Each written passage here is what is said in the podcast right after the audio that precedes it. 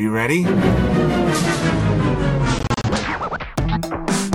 ¡Ya llegaron! ¡Fuchi! ¡Bácala! ¡Están de regreso! A lot of people were betting against it, but they've learned not to bet against us, I suspect. Los comentaristas menos influyentes de todo Internet. Que se porten bien porque hacen sufrir mucho a sus mamás. A la una, a las dos, a la tercera temporada. Desde México con amor. Esta semana en Desde México, con amor, el presidente que creía que 8M significa 8 años para Morena. Proponen ley para que los prisioneros voten. Ladrón que vota a ladrón, dice el dicho. Morena registra a Salgado a pesar de las protestas. Digan lo que quieran, pero nada dice Salgado Macedonio como hacerlo a pesar de las protestas. La diputada que no podía pasar 24 horas sin humillarse. Se quedan con Romina Pons, Ricky Moreno, Osvaldo Casares y Ricardo Ribón. Este programa está dedicado a la memoria de Pepe Rodríguez, productor y amigo. Desde México con amor. Para cuando usted esté escuchando esta, mi voz angelical, ya habrá pasado el 8M, el Día de la Mujer que si bien ya se convirtió como la marcha del orgullo gay en el target perfecto de marcas, influencers y cualquier otra frivolidad, no podemos olvidar el 8M del año pasado, donde alrededor de 80.000 mujeres caminamos del Monumento de la Revolución al Zócalo capitalino para exigir, pues, muchas cosas. En serio, en serio, muchas. Pero la más importante y directa es que nos dejen de matar. El movimiento traía una inercia enorme, pero vino la pandemia y como sabemos, todo paró, menos la cantidad de asesinadas, cabe recalcar. Y pues por si no se acuerdan, les recuerdo los dos comentarios de AMLO sobre la marcha. Uno, está mal que pinten paredes. Dos, ah, creo que hubo una marcha, ¿verdad? Y no, no me saqué eso de la manga, fue exactamente lo que dijo. Este 8M será muy distinto, pues aunque las condiciones no han mejorado, la pandemia sigue y la afluencia de mujeres a la marcha pinta para ser mucho menor. El llamado del presidente hacia las mujeres fue otra vez lo mismo, no vayan a rayar paredes. Bueno, fue un poquito más allá, diciendo que hacer daños a monumentos o locales comerciales es incongruente si lo que buscamos es un cese de violencia. El problema aquí es que la violencia no ha cesado. Por ejemplo, en 2020 ocurrieron 940 feminicidios registrados por el Sistema Nacional de Seguridad Pública, o sea, solo dos menos que en 2019. Y eso son solo los que se reportan. Para un poquito más de contexto, les voy a dar las cifras de este organismo en los últimos años. En 2015 fueron 411 feminicidios. En 2016, 605. En 2017, 742. Y para 2018, 893. Y como les decía, desde 2019 ya andamos arriba de los 900. Ya quisiera cualquier empresa tener esos números de crecimiento. Me lleva la chingada. Y es que en serio me cuesta trabajo entender la postura pasiva del presidente. Ya si no va a atacar el problema por convicción, al menos debería hacerlo por conveniencia.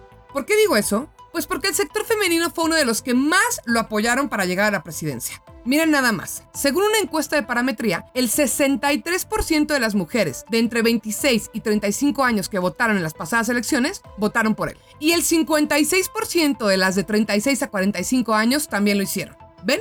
Justo el sector más afectado por la violencia de género. ¿Saben qué pasa? Y esto no es solo AMLO. Muchos mandatarios creen que por poner a la misma cantidad de mujeres que hombres en secretarías ya hicieron la chamba. Pero además, AMLO le echa leña al fuego lavándose las manos. Pues cuando en 2019 las mujeres armaron protestas por la muerte de Ingrid y la niña Fátima, el presidente dijo que era culpa del periodo neoliberal y la pérdida de valores. Señor presidente, no nos importa quién cree usted que tiene la culpa. Nos interesa que ejecute acciones para que la situación pare y durante la pandemia ha minimizado el tema. Por ejemplo, en junio dijo que era una mentira que la cuarentena haya incrementado la violencia en hogares, a pesar de que diversos organismos e incluso su mismo gobierno decían lo contrario. En una de sus conferencias se sacudió el tema diciendo que muchas de las personas que hablan para denunciar violencia familiar están mintiendo. ¿De dónde saca esa conclusión? No sabemos. Y probablemente él tampoco. En noviembre dijo que no veía diferencia entre un homicidio y un feminicidio. De plano tuvo que salir la secretaria de Gobernación, Olga Sánchez Cordero, a corregirlo y explicar por qué las condiciones no son las mismas.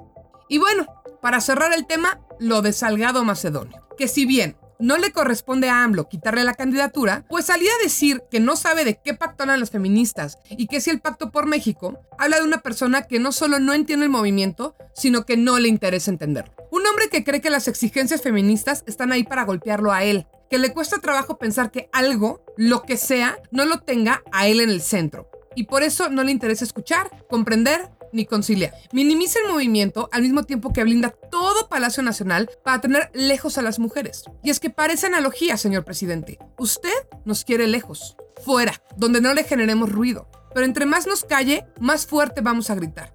Como usted mismo lo dijo, presidente, ya choli, ya choli. Desde México, con amor. Y aprovechemos para conectar las notas y seguir hablando del estado de los derechos de las mujeres en México.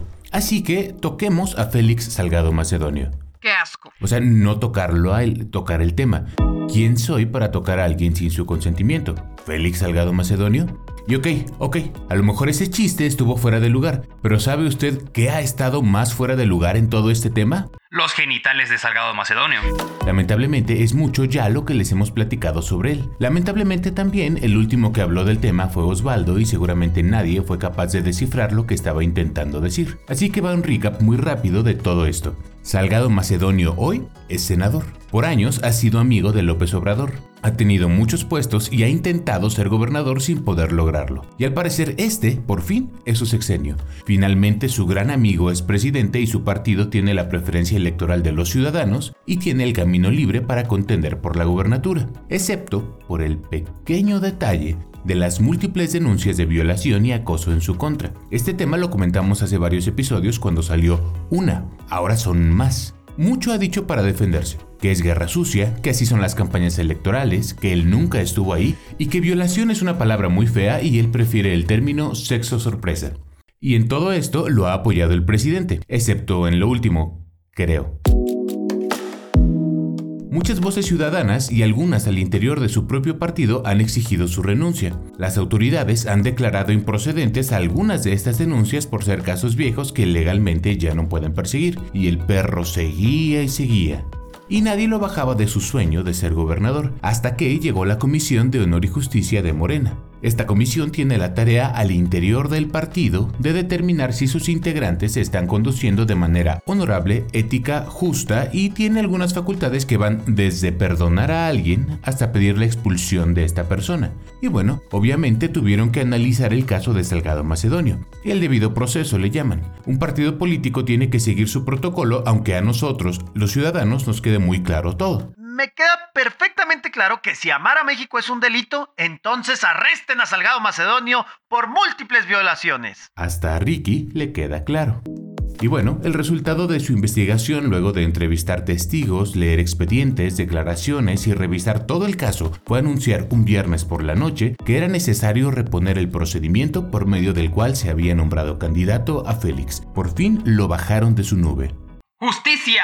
Por una hora cagas la madre, no tienes idea cómo me cagas la madre. Porque poco después anunciaron que todas las acusaciones eran infundadas y que el señor no perdería ninguno de sus derechos políticos. Es más, que si quería, podía inscribirse de nuevo para participar como posible candidato. Y como no hay nada que le prenda más que aventarse a hacer lo que se le antoja en medio de gritos de que no lo haga, se volvió a inscribir a pesar de todas las protestas cada vez más indignadas. Más gente al interior del partido protestaba esta situación hasta que, una vez más, su cómplice, el señor que no es capaz de romper ni un plato ni un pacto, Andrés Manuel López Obrador, presidente de México, volvió a salir en su defensa. Y no, no estoy exagerando porque me caiga gordo ni porque lo quiera atacar. Esto fue lo que dijo luego de que el New York Times sacó una nota sobre el tema. No sabrán el New York Times de que Félix hace dos años y medio, fue electo senador de Guerrero y que es exactamente ahora que está participando, buscando ser candidato, cuando surge todo este escándalo. ¿Qué no saben los del New York Times? De que el acusador principal de Félix fue el ex procurador de Guerrero, del gobierno del PRI.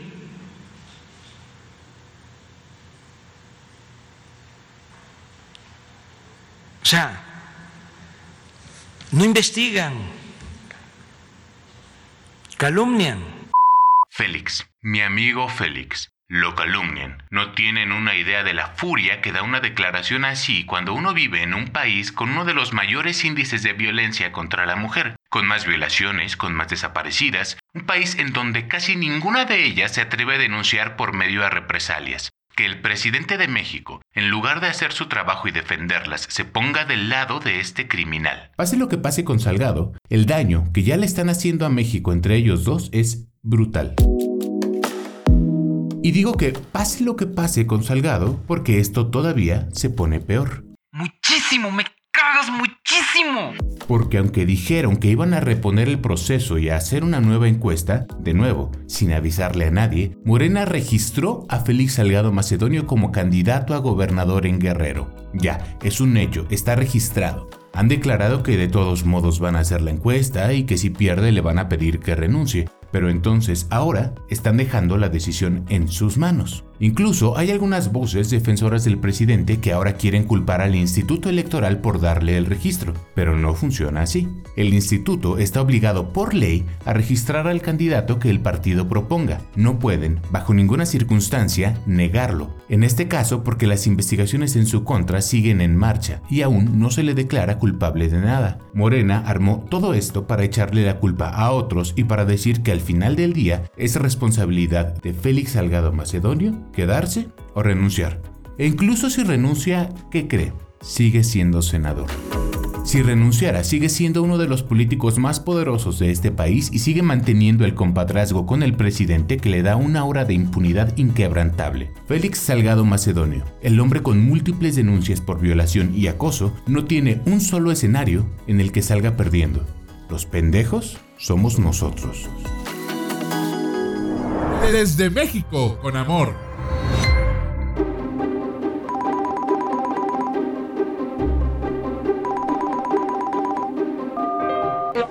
Sí, bueno. ¿Casa Blanca? Disculpe, ¿hay alguien aquí que hable español? Mire, es que estoy buscando a Mr. Biden, el señor José Biden de parte de su vecino del sur. Sí, sí, yo, yo aquí espero. Hola amigos, estoy en una misión muy importante para el presidente Andrés Manuel López Obrador. Comunicarse con el presidente vecino para pedirle, pues un favor, pero que no me quiso decir. ¿Sí? ¿Que está ocupado dirigiendo un país? Ah, le usted se chambea. Ah, qué padre. No, no importa, yo espero. Fíjese que estoy muy emocionado porque esa es la segunda llamada que tendrán estos dos. Bueno, yo como intermediario porque al patrón eso del inglés pues no se le da mucho y el señor Biden pues no tiene la necesidad de aprender nuestro idioma, más que para decirle a los jardineros de la Casa Blanca que les gustó mucho su trabajo. La primera vez que hablaron básicamente fue para felicitar a Joe por haber ganado, como un mes después de haberlo hecho, pero hey, la intención es lo que cuenta. Y la verdad, esa llamada no fue muy larga, fue como, pues muy seca, muy torpe, como un adolescente intentando agarrar su primera teta. No, no, no, no, señorita, no hablaba de usted, de otras tetas. Ahí, ahí sí, ya, viene el señor Biden, ok. Bueno, ahí le digo mi precio. A ver, ¿cómo le muevo esto para que sea una conferencia de tres? A ver, aquí. Buenas tardes, señor presidente. Ya todo listo para nuestra plática con Biden. Ahí sí, nuestra. Ay, nuestra, yo digo, eh, bien llevado que soy, ¿verdad? Sí, señor, ya, ya, ya me quedo callado. ¿Qué pasó, señorita? Ok, sí, lo recibo. Eh, good afternoon, Mr. President of America. No, señor, no dije que chingue su madre la América. Estoy saludando. Espérese un segundo. Yes, sir. Mr. AMLO wants to speak with you about. ¿Sobre, ¿sobre qué, patrón? ¿Qué quiere pedirle qué? ¿Vacunas? No, señor, ¿cómo voy a pedirle vacunas? Usted ya dijo en conferencias que ya estamos completos con las vacunas, que no han llegado ni mucho menos se han aplicado, pero ya dijo que ya van a venir, que ya están hasta pagadas, pero... ¿Para qué quiere de sobra? No entiendo. Um, uh, Mr. Biden, about the vaccines. uh, ok. Sí. Dijo que ni madre, que no, no nos va a mandar vacunas. No se moleste, señor. Él igual está viendo por sus intereses de su país. Ni modo que sea tan idiota para darle vacunas a otros países más pobres. Ay, sí, que eso dijimos nosotros, ¿verdad? Ah, ok. Hold on, Mr. Biden. My president is. You know. No, señor. Ya no sigamos haciendo ridículo. No, señor. Ya no sigamos haciendo el ridículo. No voy a insistir con las vacunas. Mejor cambie de tema, por favor. Quiere hablar, no sé, de los migrantes, del Tratado de Libre Comercio, ¿no? Ah, quiere citar una frase de Porfirio Díaz, el tirano, el que se religió como 20 veces, el ídolo de Ricky, ese Díaz. Ok, adelante, yo la traduzco. Um, my president says, poor Mexico, uh, so far from good. So far from God and so close to America. Espérese, patrón, tranquilo. Lejos de Dios y tan cerca de Estados Unidos. Y ahora puede decir, bendito México, tan cerca de Dios y no tan lejos de Estados Unidos. Oiga, sigue sonando bien pinche. Entiendo que quiere hacer algo bueno, pero sigue sonando a que les caga. ¿No tiene una frase de otra por ahí? ¿No? Hold on, hold, hold on, Mr. President. My president wants to make a closure. Rápido, mi presi, que el otro viejito no puede aguantar mucho aquí. De por sí ya están viviendo tiempo extra aquí. Ya, para cerrar, ¿qué quiere decirle? Dígame. Ok. Lo quiere invitar a México. Me parece bien, pero llevarlo a... ¿A dónde? ¿Quiere llevarlo a Oaxaca? Señor, no es influencer covidiota, no va a ir a Oaxaca. No espe- No, no, espere, escuche, escuche mal. Está invitando al presidente de los Estados Unidos a ver cómo se hacen los caminos de Oaxaca. Los caminos de todo lo que debería haber de Oaxaca. La guelaguetza, las playas con el mezcal, las playas nudistas. No, nada de eso. Usted quiere que vea los caminos. Ah, Pues usted también, dígame, ¿quién chingados viaja a ver cómo se hacen las carreteras? Ya vio, ya me colgó el señor Biden por andar ayudándole, señor presidente. Le digo, contráteme mejor como asesor. ¿Cuánto paga? No, pues con razón tiene a su alrededor a puro tarado. Pague bien mejor. Ah, Mejor me regreso a Desde México con amor. Nos gustaría decir que toda esta nota fue una broma, pero no. AMLO pidió vacunas y se las negaron, le dijo esa frase de Porfirio Díaz y sí, también invitó a Biden a ver los caminos de Oaxaca. Bueno, ¿quién me va a pagar por la llamada de larga distancia? ¿Quién, eh? ¿Quién, eh? Desde México, con amor. Audible escuchas, en esta ocasión me toca a mí, arroba Ricky Moreno, hablar de aquellos que decidieron infringir la ley. Los desafortunados que, por buscar el lado fácil de las cosas, tienen que pagar las consecuencias de sus actos. Es decir, vamos a hablar de los ladrones. Pero, como todo y en todos lados, hay dos tipos de ladrones. Los que lograron aprender y están en la cárcel, y los otros, los que no han aprendido o descubierto. Empezaré con los que afortunadamente, o desafortunadamente si son tus amigos, sí los descubrieron y están en la cárcel. Bueno, pues esta semana fueron noticia, ya que la senadora morenista de Guerrero, Nestora Salgado, presentó una iniciativa para modificar la constitución con el objetivo de garantizar que todos los prisioneros tengan derecho a votar. Mire, considero importante hacerles saber a ustedes, mi amada audiencia de Audible, que la senadora Nestora Salgado ya estuvo en la grande, en el tambo. En la cárcel, pues, acusada por secuestro y por eso este tema tomó mucha relevancia en los medios en México. Algunos... Ah, algunos medios simplistas dijeron, ah, es para que sus compas puedan votar por su comadre. Pero como nosotros no somos así, déjeme explicarle que efectivamente Nestora estuvo en la cárcel. Tiene la facha de que estuvo en la cárcel. Pero en realidad, los expedientes señalan que los actos que se le atribuían a Nestora Salgado y por los cuales pasó varios meses en el botellón no encuadran con la definición penal del delito de secuestro, ni con la de ningún otro delito por lo cual no existían elementos para que estuviera en la cárcel. O sea, sí secuestró, pero no más poquito.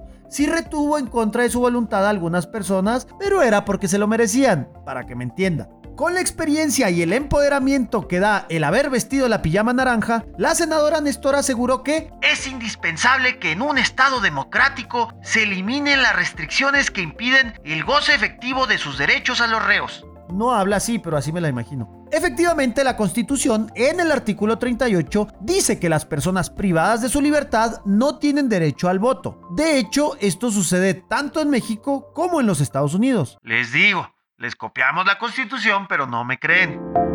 Sin embargo, en México hay un twist plot que le pone sabor al tema. La constitución dice que las personas procesadas, es decir, que ya tienen sentencia, no pueden votar. Pero en México el 50% de los presos no tienen sentencia y están en prisión preventiva. Entonces esos sí mantienen el derecho al voto. Pero pues no pueden salir a votar pues porque están en la cárcel y si los dejan salir quién sabe si regresan. O sea, no van a regresar. Por eso el INE lanzará este año un programa piloto para garantizar en las próximas elecciones que las personas procesadas puedan ejercer su voto. Mire, pero aquí nos enfrentamos a una discusión con tres vertientes. Por un lado, las personas privadas de la libertad deben ser también privados de sus derechos. Digo, algo hicieron, ¿eh? No están ahí de okis. Aunque sea estar en un lugar equivocado a la hora equivocada. ¿Quién los manda? El artículo 38 de la Constitución no ha sido modificado desde su redacción en 1917 y fue redactado por los mismos legisladores que en su momento consideraron que pues no se advierte necesario conceder el voto a las mujeres. Digo, tal vez sí debemos replantearnos ese voto, ¿eh? O sea, el de los presos, no el de las mujeres. O todo, eh, jaja. Bueno, nomás si quieren. La segunda vertiente de esta discusión es la capacidad logística que deberán desplegar autoridades penitenciarias y el propio INE para que el voto se ejerza en libertad, secrecía, con información y seguridad. ¿Realmente vale la pena el esfuerzo y el gasto? Y la tercera, esta senadora nomás lo presentó para aparentar interés en la población penitenciaria, pero es para traer el voto de los que están afuera de la cárcel. Un reo o rea tiene familia que se preocupa por él o ella. Y si les dices que quieres que su reo o rea tenga derecho a votar, pues ellos van a votar por ti. Aunque ellos sí puedan votar, ya trajiste más votos a tu urna, más agua a tu molino. Recuerden esto, amiguitos, no importa el país, si un político dice que va a hacer algo por ti, no le crean, no lo hace por ti, lo hace por él para mantener su poder. Desde México, con amor. Mis queridos, adorados, amados o digo de escuchas, ¿por qué los viejitos son tan tercos? Seguramente usted ha lidiado ahora más que nunca siendo papá de sus papás que ya se hartaron de la pandemia y quieren salir y andar en la calle como si nada.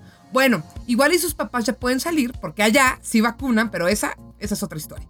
Mi nombre es Romina Ponce y hoy les voy a hablar del viejito más terco que tenemos de este lado después de mi papá, Andrés Manuel López Obrador. Por más que se le ha dicho que deje de viajar en avión comercial, el señor nada más no hace caso. Y es que además de resultar peligroso para él y para los pasajeros, es impráctico y pierde mucho tiempo. Y es que ustedes me perdonarán, pero el tiempo de un presidente vale más que el de usted o el mío. Y no, no es ser clasista. Es que simplemente un presidente tiene demasiadas responsabilidades, demasiadas cosas que hacer y demasiadas decisiones que tomar como para andar perdiendo horas en las tiendas chafas del aeropuerto leyendo condoritos o para el caso en una rueda de prensa diaria. Pero bueno, como nuestro presidente es terco, pues se sigue subiendo aviones comerciales a hacer viajes no necesarios en plena pandemia. Seguramente sin cubrebocas porque pues no le gusta. Y lo que pasó es que la semana pasada, en uno de esos vuelos comerciales, le mentaron la madre. Corre audio para que vean que no exagero.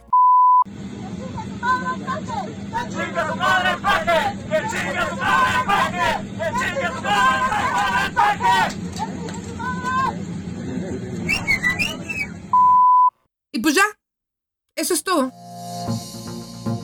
Pero como en este país nos encanta hablar de pendejadas en lugar de temas importantes, la mentada de madre fue toda una noticia, el tema en redes sociales, donde una vez más Chairos y Fifi se enfrentaron para ver quién tiene razón. Claro, unos condenaron la acción, otros la defendieron y otros dijeron que el PRI robó más. Que hablando del PRI, es curioso cómo en el sexenio pasado, mentarle la madre al presidente era visto como un acto de amor racional, pero ahora es un acto de traición. Yo creo que mentarle la madre a un presidente, el que sea, está mal. Sí, hasta a Trump. Pero también creo que algunos, como AMLO Trump, se ponen de pechito y ellos solitos se exponen a que esas cosas sucedan. Otro que se pone de pechito para todo lo que sea controversia es Fernández Noroña. No saben el cringe que me da tener un político como él. ¿Sí se acuerdan de Noroña, no? Es el que... Fue a las oficinas de Twitter a hacer un paro porque le suspendieron 12 horas la cuenta. Sí, también el que propuso celebrar el primero de diciembre como el Día del Chairo. Claro, también el que un día dijo que en el súper no iba a pagar el IVA porque no era obligatorio y armó un show. Y el que se tomó una foto saliéndose de bañar nada más con una toalla en la cintura y desató el Noroña Challenge. Ese mero, gente. Un adefesio mal hecho, como diría Paquita la del barrio. Es el mismo que hace unos meses hizo un berrinche en el INE por no usar cubrebocas y tuvieron que suspender la reunión. Ese, ese mérito. Bueno, con todo este contexto, no sorprende que este prófugo del criterio haya amenazado a Aeroméxico, la aerolínea en la que viajaba el peje, diciendo que son culpables por permitir ese tipo de ataques al presidente en sus aviones. Como si los empleados de Aeroméxico supieran que eso iba a pasar, o como si fueran cómplices de los mentadores de madres. Y de la prensa que divulgó este video, dijo esta joya de declaración. No hay un planteamiento. Es desde el hígado, la rabia y el racismo con quien solo les ha hecho bien solo ha actuado de manera honesta, comprometida, sirviendo al pueblo con lealtad y patriotismo, y celebran ese acto cobarde. A ver, Noroña, de acuerdo que esto no aporta nada a la discusión pública, pero pues tampoco poner videos de Benito Bodoque en la mañanera. Y ahora sí que, citando al presidente por el hecho, son gajes del oficio. Simples y sencillos gajes del oficio.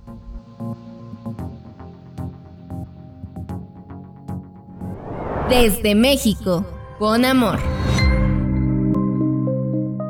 A todos nos gusta una buena escena dramática, donde vemos algo de acción, de suspenso, alguna connotación homoerótica y otras maneras con las cuales podemos igual definir a este programa. Pero aceptémoslo, a veces la vida real es bien aburrida, especialmente en cuarentena, ya saben, siempre lo mismo, haciendo todo repetitivamente, rutinas, etc. Entonces necesitamos hacer algo para llamar la atención, como yo que me pinté el pelo de azul, o Ricardo que se preparó su propio desayuno, Romina se maquilló, e incluso Ribón se bañó. Bueno, lo bañamos. Ok, le tiramos una cubeta de agua, pues. Pero hay algunos que harían lo que sea para mantenerse relevantes. Algunos se inventan chismes, otros se mandan flores a sí mismos a la oficina, otros solo ponen que están tristes en Facebook y cuando les preguntas qué les pasa te dicen que no pueden decirlo. Entonces, ¿por qué chingados pones en Facebook, Fabiola? Dime entonces, ¿para qué chingados lo pusiste en Facebook si no quieres que te preguntemos? Pero si tienes el dinero y el tiempo, siempre puedes recurrir a hacer un montaje. The Good Old Montageroo. Ya saben, donde contratas a personas para que te ayuden a simular una situación que podría ser posible, pero que ni de pedo te pasaría porque tu vida es de hueva. En México sabemos bien que es un montaje porque el gobierno lo hacía a cada rato para simular que trabajaba. Incluso llegó un punto en una ocasión donde hicieron un montaje donde simulaban que encontraban el escondite de unos secuestradores. El único problema es que a los supuestos delincuentes sí los dejaron en la cárcel. Un día con más calmita les cuento el caso de Florence Cassés. Pues la que aprendió que un buen montaje te lleva lejos es Nay Salvatori, una diputada que hace un mes les platicaba que quería prohibir los memes y que una vez incluso fumó mota porque según ella ya era legal. Spoiler, sigue siendo ilegal. Y le fascina hacer TikToks dentro del Congreso. Y pues, ¿qué haces cuando una pandemia no permite que seas el centro de atención? Pues fingir que alguien está interesado en tu vida. Por lo que la diputada montó una escena que no se le hubiera corrido ni a Quentin Tarantino. Primero, inteligentemente se fue a un pueblo a repartir canastas básicas. A los políticos les fascina hacer eso ir donde están los pobres, bajarse de su camioneta, repartir la primer canasta a la persona que vean menos jodida y luego volver a su camioneta mientras los chalanes hacen el resto. Nay se fue a un poblado dentro del distrito donde es diputada y cuando acabó su faramaya decidió hacer un live en Instagram donde platicaba lo bueno que era cuando curiosamente una persona pasó en su auto y le lanzó harina mezclada con tierra. Nay gritó fúrica que se trataba de sus adversarios que la querían callar y que ellos no quieren que ayude a la gente de su distrito. Acusó de misoginia y que esto no la iba a detener. Esperen. Dejen aplaudo lentamente esta actuación. ¡Qué bárbara! ¡Qué potente! ¡Qué poderosa escena! Hasta por un momento me la creí. Y es que ¿A quién no le ha pasado? Sales de tu casa, revisas si tienes tus llaves, tu cartera, tu celular, tu cubrebocas, por supuesto, prendes el auto y a medio camino te acuerdas que no subiste tu cubeta llena de harina con tierra. Ni modo, te regresas, hermano, te regresas. ¿Te imaginas cómo se van a burlar de ti en el trabajo si llegas sin ella? ¿Qué diría tu esposa? ¿Qué dirían tus hijos? Pero bueno, vamos a dejarlo a su consideración. Quién sabe, igual y hay un loco suelto en Cholula, Puebla, esperando a meterse las transmisiones de personas que quieren ayudar a su comunidad. Eso de los montajes uno creería que solamente le pasa a la gente que no le llega muy seguido el reflector. Pero no amigos, no en México. Puedes hacer montajes aunque diario tengas un micrófono, todas las mañanas, todos los días, y tengas el puesto de jefe de jefes de todo un país. Hablo obviamente del presidente. Pero déjenme les cuento, igual y es mi imaginación. Resulta que dentro de su conferencia mañanera, un día después del incidente que nos contó Romina del presidente recibiendo una sabrosa mentadita de madre, saliendo de un avión, tuvo lugar una situación que podríamos describirla como extraña. Mientras hablaba uno de su gabinete, que ni me voy a desgastar en explicarlo, un joven se acercó al presidente dentro de Palacio Nacional para hablar con él unas palabras y luego se fue. Repito, en Palacio Nacional, en uno de los lugares más protegidos del país. Aunque el presidente quiera vendernos la idea de que es fácil acercarse a él, la verdad no. Tiene un grupo de personas que lo vigilan disfrazadas de civiles. Para entrar a la mañanera se tienen que pasar varios filtros. Eso de que una persona se haya acercado a pedirle un favor así nomás, burlando toda la seguridad, solo se le hemos visto a una persona, a Nicolás Maduro, dictador venezolano. Igual y es un montaje, igual y sucedió en realidad, pero vamos, cuando han visto que sea tan sencillo llegar a una fortaleza de democracia y entrar como si fuera suya. Ah, sí, en el Capitolio, ya me acordé. Desde México, con amor. La siguiente nota tiene que ver con uso inadecuado de fondos públicos, posiblemente corrupción y definitivamente chayote. Pero antes de entrar directamente a los datos quisiera hablar un poco de un tema que tiene mucho que ver con este caso. En México, las ciencias sociales no tienen muy buena fama. Hay una idea generalizada de que son la opción para los que no entienden matemáticas. Prácticamente ninguna universidad privada ofrece licenciaturas en antropología, y en el mundo laboral nadie tiene idea de lo que hace un filósofo. Todo lo anterior lo sé porque hace varios años tomé la decisión de romperle el corazón a mis padres estudiando la carrera de sociología, y luego me enfrenté al mundo laboral, y aprendí de esta mala reputación a la mala. Bueno, tampoco te ayudas mucho con tu pelo de señora y barba de vagabundo, ¿eh? Hace varios programas les contamos cómo en general las ciencias en México no son rentables. La mayoría de los investigadores viven de becas que otorgan el gobierno, las escuelas y en el caso de los que tengan proyectos prometedores, la industria privada. Esta realidad es todavía más grave para los que hacen ciencias sociales porque nadie quiere invertir en ellas. Y esto se debe en parte, y estoy diciendo en parte y no por completo, amigos sociólogos que me escuchen, aunque quien engaño, mis amigos sociólogos no tienen dinero para pagar internet. en parte se debe a que hay muchos charlatanes en el campo. Cuando las ciencias sociales se vuelven la opción para gente que no sabe qué estudiar, acabamos con gente que tiene un título pero no vocación o interés por hacerlas avanzar. El mundo está lleno de esos. Ahora, ¿de qué viven? La mayoría de los que tenemos esas carreras nos dedicamos a otra cosa, así de simple. Los que se aferran a ejercer generalmente buscan apoyos del gobierno. La industria privada no tiene dinero para ciencias sociales. Y con el gobierno tienes dos opciones. O aceptas un presupuesto miserable para hacer una investigación enorme y compleja, o le entras un poquito al juego del nepotismo. ¿Recuerda usted la estafa maestra? Si no conoce el caso, hágase el favor de googlearlo, pero básicamente es el motivo por el que están en la cárcel muchos funcionarios de la administración anterior. Básicamente se trató de un desvío de fondos multimillonario. ¿Qué tiene que ver con esto? Que en la mayoría de los casos ese dinero se desvió por medio de universidades públicas y programas de investigación de ciencias sociales. El esquema básicamente funcionaba así. Un funcionario corrupto contrataba los servicios de investigación a un académico. La universidad emitía la factura, le pagaba una parte de este dinero al académico, se quedaba otra parte, y la tercera rebanada del pastel regresaba al funcionario corrupto y sus amigos. Lo mejor del caso es que muchas universidades públicas en México tienen autonomía, lo que significa que no son auditables por medios tradicionales, son una gran lavadora de dinero. Todo esto es mitad contexto, mitad terapia personal, porque la nota de hoy tiene que ver con un presupuesto gubernamental otorgado a un académico por medio de una universidad autónoma para hacer una investigación que no suena necesaria. El académico en cuestión, además, es amigo del gobierno federal. Está casado con una secretaria del gabinete y tiene programas en televisión que se pagan con fondos públicos. Ya saben de quién estoy hablando. Se escribe A-C-K-E-R-M-A-N,